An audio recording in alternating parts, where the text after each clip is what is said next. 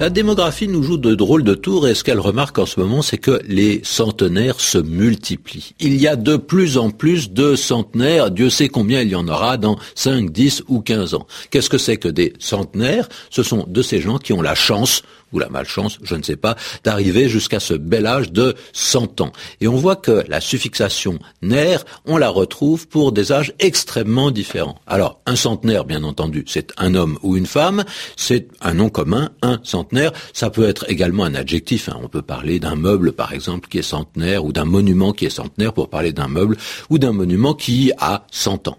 Alors, revenons maintenant à des gens beaucoup plus jeunes. À partir de quelle décennie on commence à les compter avec cette suffixation spéciale? Eh bien, à partir de 30. Et ça, pas depuis longtemps, parce que le mot trentenaire a été forgé il y a relativement peu d'années, et en tout cas, il est d'un emploi extrêmement fréquent depuis une période relativement.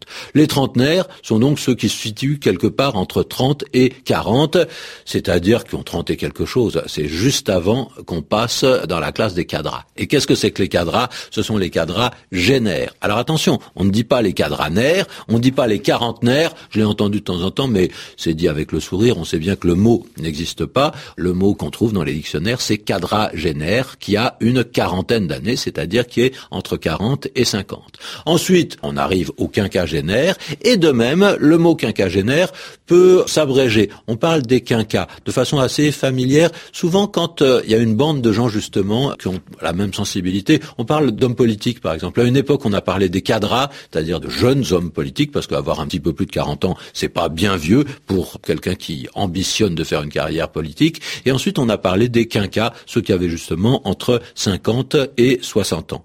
Après, on a les sexagénaires. Est-ce qu'on parle des sexas? Eh bien non, en tout cas, j'ai jamais entendu qu'on parlât des sexas. Pourquoi?